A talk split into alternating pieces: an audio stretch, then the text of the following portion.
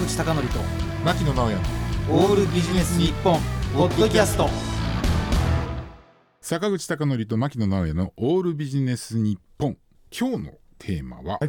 飲み会。3つの教え。おなんかビジネスパーソン向けの。ビジネスパーソン向けなのかな、はいはい。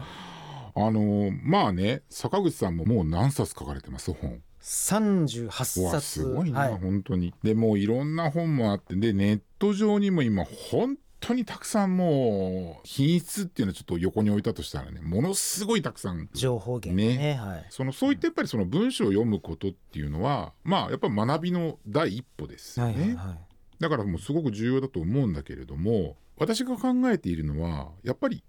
ビジネスパーソンって実務家でしょ？うん。だからその実務家っていうのを例えばその取引先であるとか上司とかねその同僚部下といった人たちもういろんなその人間関係の中で例えば話をしたりとか連絡を取ったりとかっていうことをして成果を出さなきゃいけない。うん。だからこそ私ね実際にやってみるっていうことがすごく大事なことで、まあ、行動に出るっうん。ていうのがすごく大事だと思うんだけれども、はいやっぱ実際にやってみて成果を得るっていうそういう実感っていうのがやっぱりその人々を成長させると思うんだけれどもう、うん。けれども、ん。でもね世の中の例えばビジネス書例えば戦略論とかね、はい。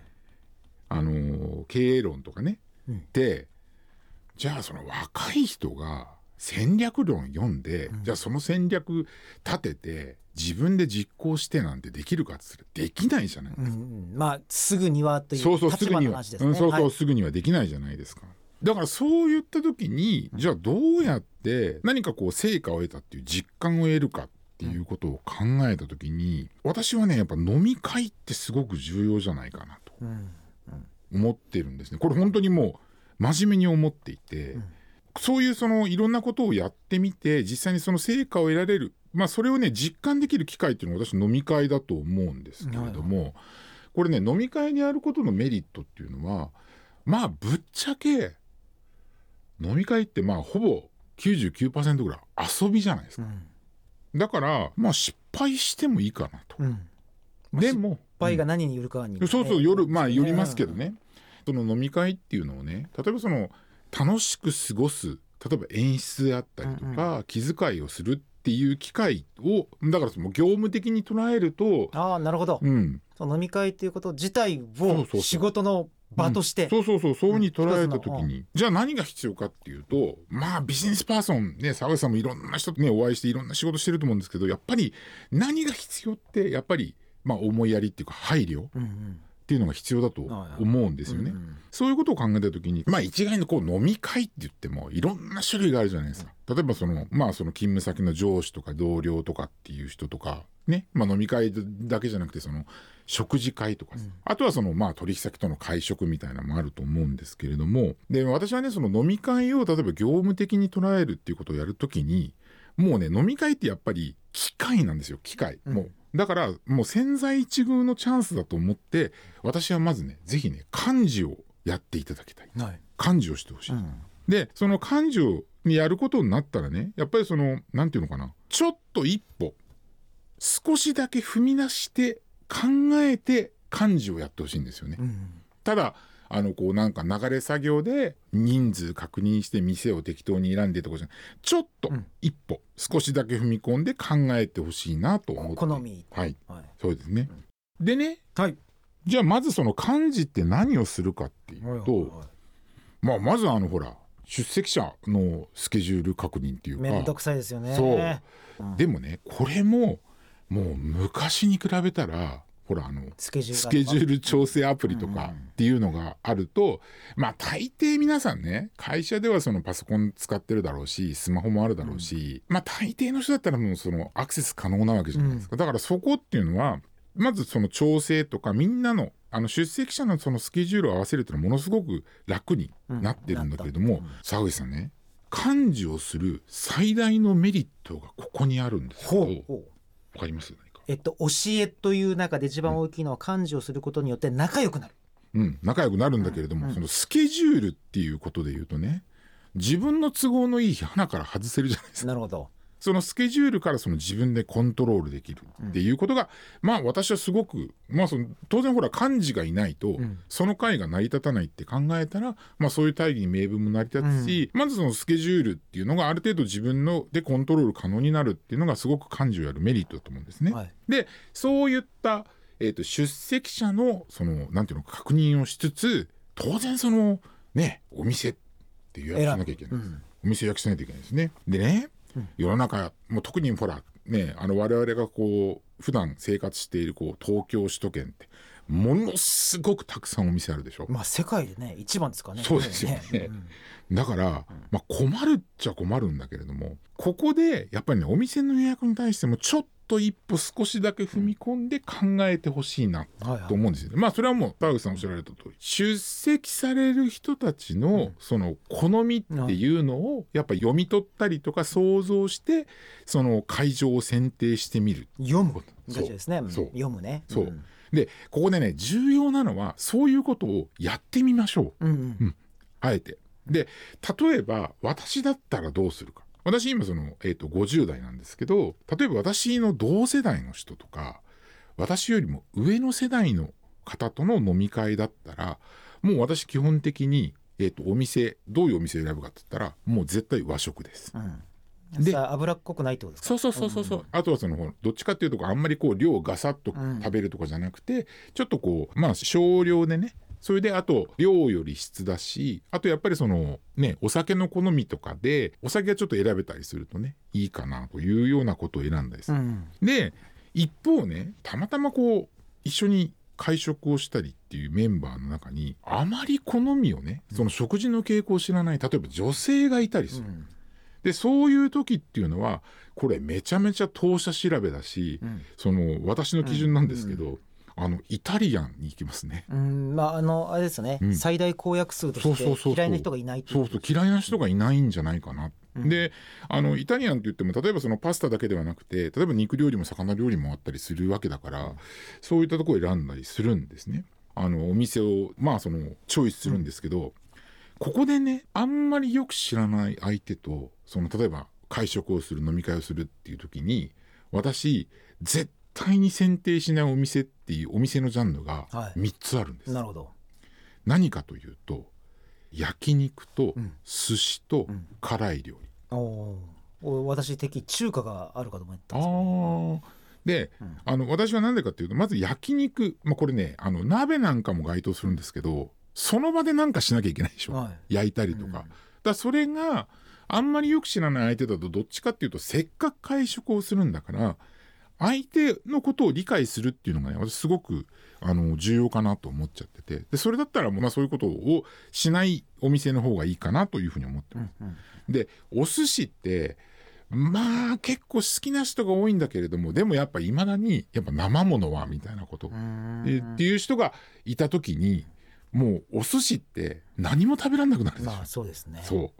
らそのリスクがある、ん。であとやっぱ辛い料理っていうのは沢口さんちなみに辛い料理ってどうですか？あの好きでも嫌いでもない。あー。まあただ連れて行かれた時にうん。嫌な感じはしないですね。うん。だから私も好きでも嫌いでもない感じなんですけど、あの結構やっぱその辛い料理が苦手っていう人が多いね、例えばだから、えー、と韓国料理であったりとかあの美味しいと私は思ってますよ。韓国料理とかタイ料理っていうのは美味しいと思ってるんだけれどもあんまりよく知らない人と行く時にはそういったお店は、えー、と予約しないっていうふうにしてるんですね。そんなことをですねそんな風にお店を検討していると大体こう日程とか人数って固まってくるじゃないですか。うん。でそしたらまあいよいよそのお店を決めてまあ例えばその予約とかっていうのをするんですけど、ここでもねやっぱりそのちょっと一歩少しだけ踏み込んで考えるのは、お店のその予約の内容なんですよね。でまあここはねその微妙な、あのさじ加減もあるんですけれども、基本としては、あの今ねその席を確保するときに特に人気のお店だともうコース料理指定しないとダメだみたいな。ありますよ。うんでしょ？ありますよ。でそういう時にどうするかっていうと基本的には、えー、と一番料理が少ないコースっていうのを軸に選ぶ、うんはいなぜかというとまず、えー、といくつか理由があるんですけど私の周囲でもやっぱアルコールが入るとあんまり食べない人っていうのが多いんですよね。でそういう人にこうテーブルの上にねわんさか料理があったとしても全然そのメリットにはならないから、まずだから無駄を省くという意味でまずそうするのとそれでも中にはものすごく私みたいにすごく食べるのが好きだっていう人がいた場合にはそれは幹事が率先してオーダーしてあげればいいじゃないですか、うん。追加で。うん。そういったこう自分でのコントロールができるという意味で最もその料理の量が少ないコースを選ぶ、もしくは、えー、と席のみの予約席だけを確保する予約っていうことをしたりしますね。こんな感じでですねこう楽しい時間を過ごしてもらうための基礎的な条件っていうのをこう整備していくというのがあるんですね。うん。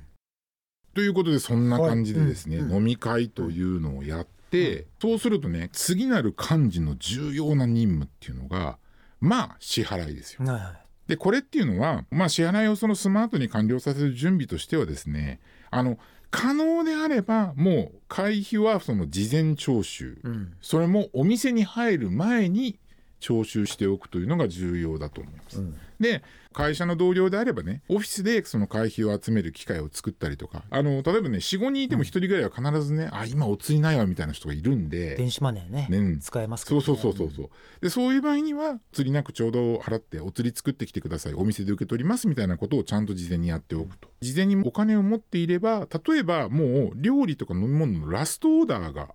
終わった時点で支払いってできるはずなんですよね、はいだから全部その時間が終わってから外にその出席者を待たせて支払うんじゃなくてもうその前に支払いを済ませるっていうのがスマートじゃないかなと思います。あのねここまでお話しした内容っていうのが実はねあの私が会社に入った頃にまあ非常に厳しい指導を受けた営業時代の忘れられない上司からの3つの教えっていうのがベースになってるんですね。はいはであの基本的にその上司が教えてくれたのは接待です。いはい。どういうふうに接待をするか、うんなんだけれどもあの普段の飲み会でもこれ活用できるなと思ってやってるんですけれどもその3つのうちのですね1つ目っていうのがまあ私営業だったんでそのお客様を接待するんだけれども、あの一番厳しく言われたのは当然そのお店でそのなんていうのかなその食事をするわけですからお金払わなきゃいけないですよね。でもそのお金を払っているっていう事実をお客様に悟らせてはいけない。うん。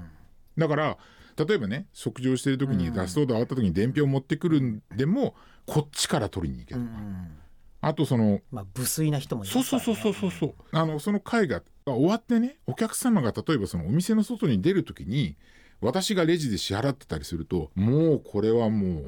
本当に立たされて何時間も来られるとかそういうことがありましたね、あんなその無粋なことをするの、うん。だからお客様にその支払いを気にさせるとかそのお客様がその支払ってる状況を目にするだけでももう接待は失敗したと思えまあという、興ざめするということそうそうそうそうそうそう。で2つ目